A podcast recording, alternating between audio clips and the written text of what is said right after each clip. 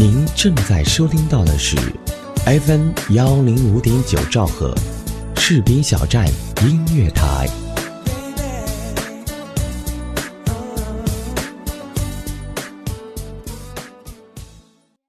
嘿，你好，这里是 FM 幺零五点九士兵小站音乐台，我是周小猫。今天我想跟你分享的是，得了抑郁症的人到底有一个怎样的灵魂？来自作者朱毅。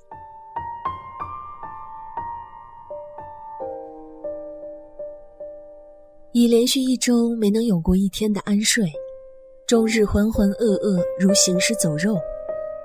昨日睡前特意服了助安眠的药，但临睡前又获知翻译家孙仲旭先生因抑郁症自杀离世，于是挣扎着爬起来，决定一定要写点什么，来告诉大家得了抑郁症的人到底有一个怎么样的灵魂。其实几个星期前得知罗宾威廉姆斯因重度抑郁症自杀时，就整个人都不好了，整一周都无法从那种黑云压城般的情绪中跋涉出来。我的抑郁症只是轻度，已让我受困于极大的无力感。我无法想象一位重度患者该是如何步履维艰地走过每一个二十四小时。我也不由开始担心，若我也有一日病症加重。又当是如何？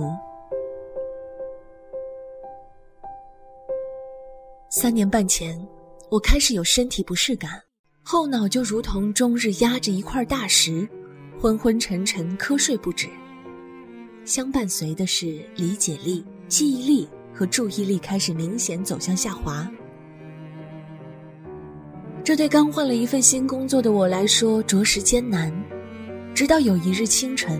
我终于头痛难耐到无法上班，于是，我去了医院。医生给我的诊断是脑供血不足，药有些许的疗效，缓解了我的头痛，但并未卸下我脑中的大石。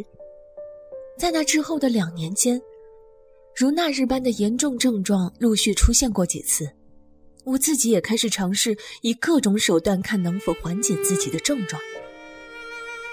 我每天早睡早起，吃很多豆制品，每天吃三根香蕉，每个工作日的晚上都要跑步，每个周末都去游泳，但没有一丁点起色。在这两年间，我无论睡多少个小时，都还是睡不饱，脑袋始终昏昏沉沉的，就如同熬夜到三四点时的模样，哈欠连天，随时随地都能睡着。但即便如此，当真要我睡觉的时候，我又辗转反侧许久方能入睡，且睡眠很浅，一点点风吹草动就会把我惊醒。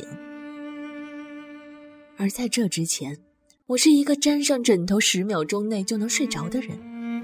我中午必须午睡，不然下午我的脑袋就会如同要炸裂了一般。而因为此。我开始慢慢不爱与人说话，因为说话很累；开始慢慢不爱与人交际，因为交际很累。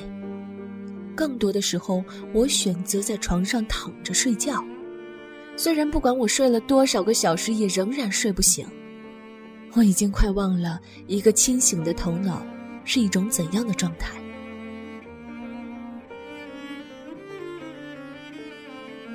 二零一三年开年上来，睡眠越来越差，身体也日益乏力，脑中的大石突然开始疯狂生长，变得越来越重。每天早晨，我都需要与压着我的那块大石全力对抗，才能艰难起床。从不迟到的我开始迟到，我无法再维持上班路上读书的习惯，而转为靠着窗户昏睡。下班时，我经常需要在上海南站下车歇息一会儿，因为我开始会晕地铁。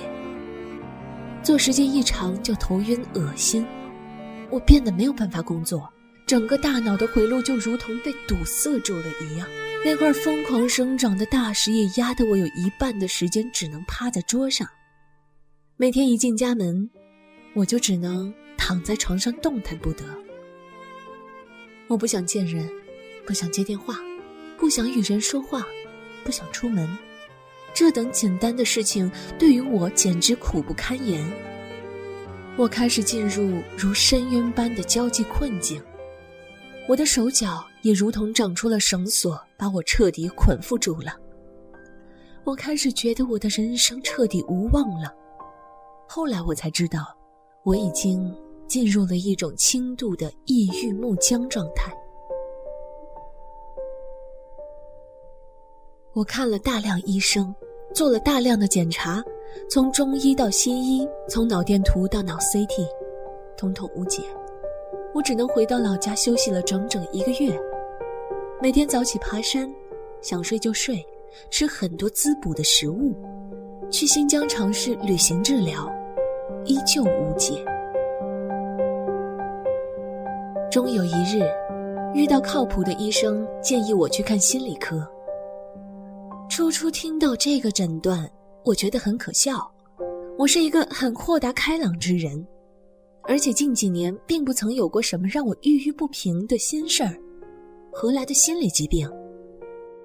而且我统统都是生理上的症状，与心理疾病又有何干？但我还是去了，果然诊断出来我是抑郁症，而我的所有症状都是抑郁症的肢体症状。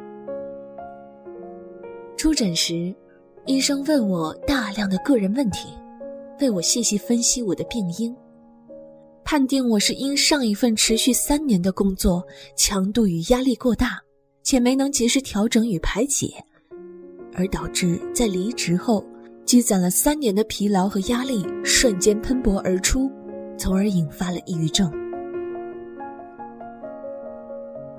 医生给我开了对症的药，刚吃下两天。我的症状就几乎全部被压制住了，开始恢复正常的生活，正常起床，正常洗漱，正常交谈，正常工作，正常睡眠。我精神上的麻木状态得到改善，只是我脑中的那块大石还在，始终无法移除。这种药物也让我产生了极大的依赖性。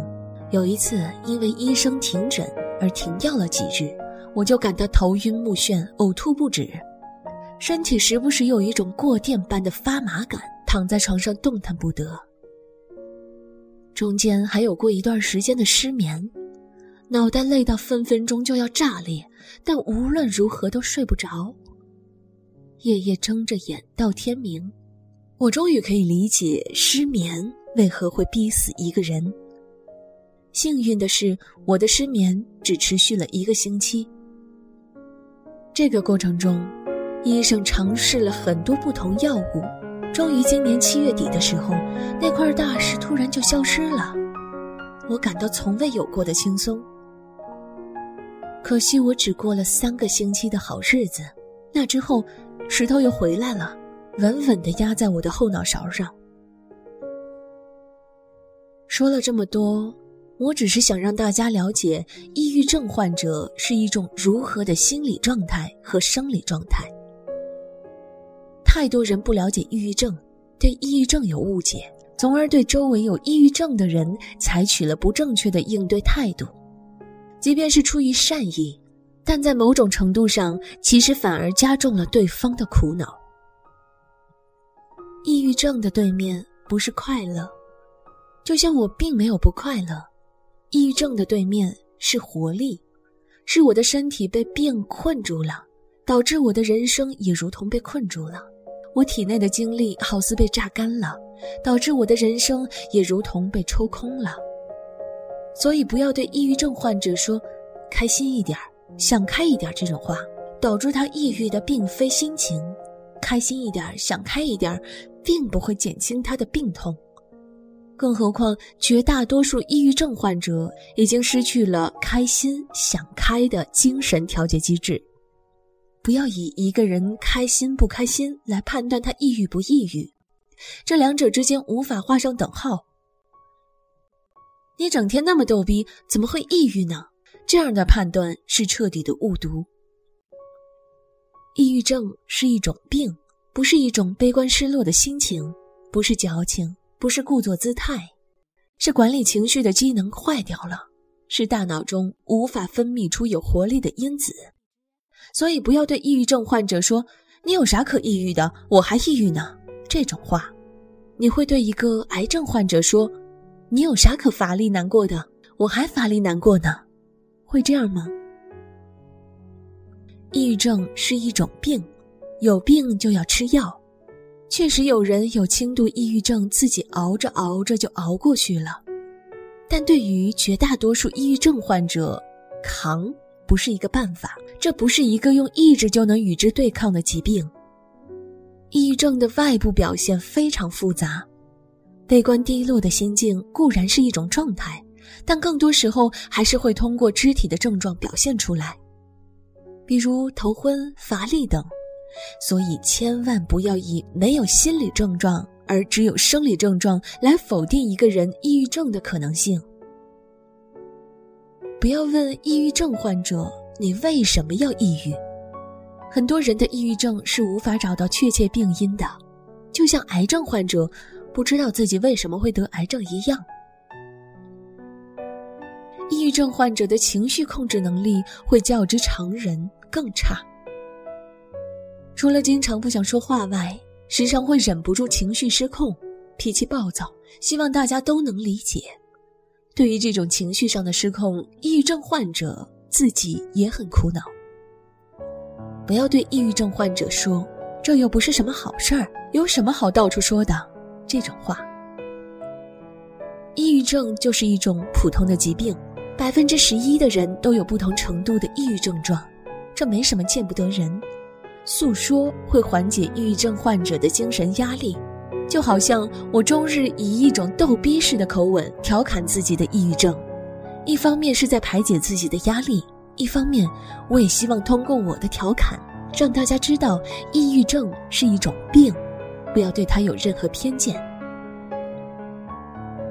对抑郁症患者而言，轻如鸿毛的精神负担都会带来难以承受的心理压力。社交活动会有压力，比如与不熟悉的人的聚会；他人的过度关注会有压力，比如家人对婚姻状况的关切；生活的突然变化会有压力，比如从小养到大的宠物的离开。这些压力对于寻常人而言实在尔尔，而抑郁症患者实在没有力气来对抗这些哪怕是极度轻微的负面情绪。从而会把他愈发推向精神困局的最深处。不要逼他们去做任何事情，一个安稳的环境对抑郁症患者非常重要。抑郁症患者的孤独与绝望，经常来自于外界的误解或轻视。外界不明白你是真的生病了，而且这种病还很复杂，从而产生许多的冷嘲热讽。这会让抑郁症患者本身就黑暗的生活雪上加霜。与抑郁症对抗，患者需要的不是周围人的大道理，而是支持与鼓励。再简单一点，就是理解与关心。我很幸运，我有一个树洞，可以让我在无力对抗糟糕情绪时有个排解的出口。我有一群朋友对我不离不弃，随时随地陪我吃饭、旅行、看电影。我有一群逗逼同事，随时给我正能量，让我从来不会过于消极的评价自己。就是这样。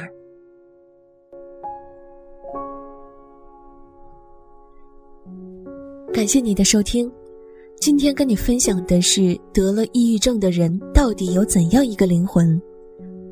不管此刻你在哪里，不管你在做什么，都请你记住，世界和我爱着你。